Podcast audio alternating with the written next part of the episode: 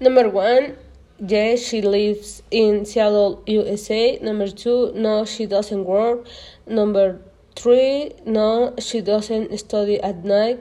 Number four, yes, she parents, she prepares a like breakfast. Number five, yes, she loves to keep fit. Number six, no, she doesn't wear dark clothes.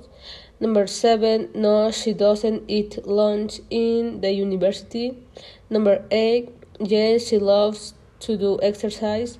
Number nine, no, she doesn't have her hair short. Number ten, yes, she arrives to home at seven o'clock p.m. Number eleven, yes, she has three cats.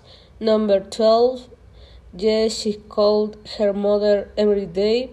Number 30, 13, no, they doesn't live in Holanda.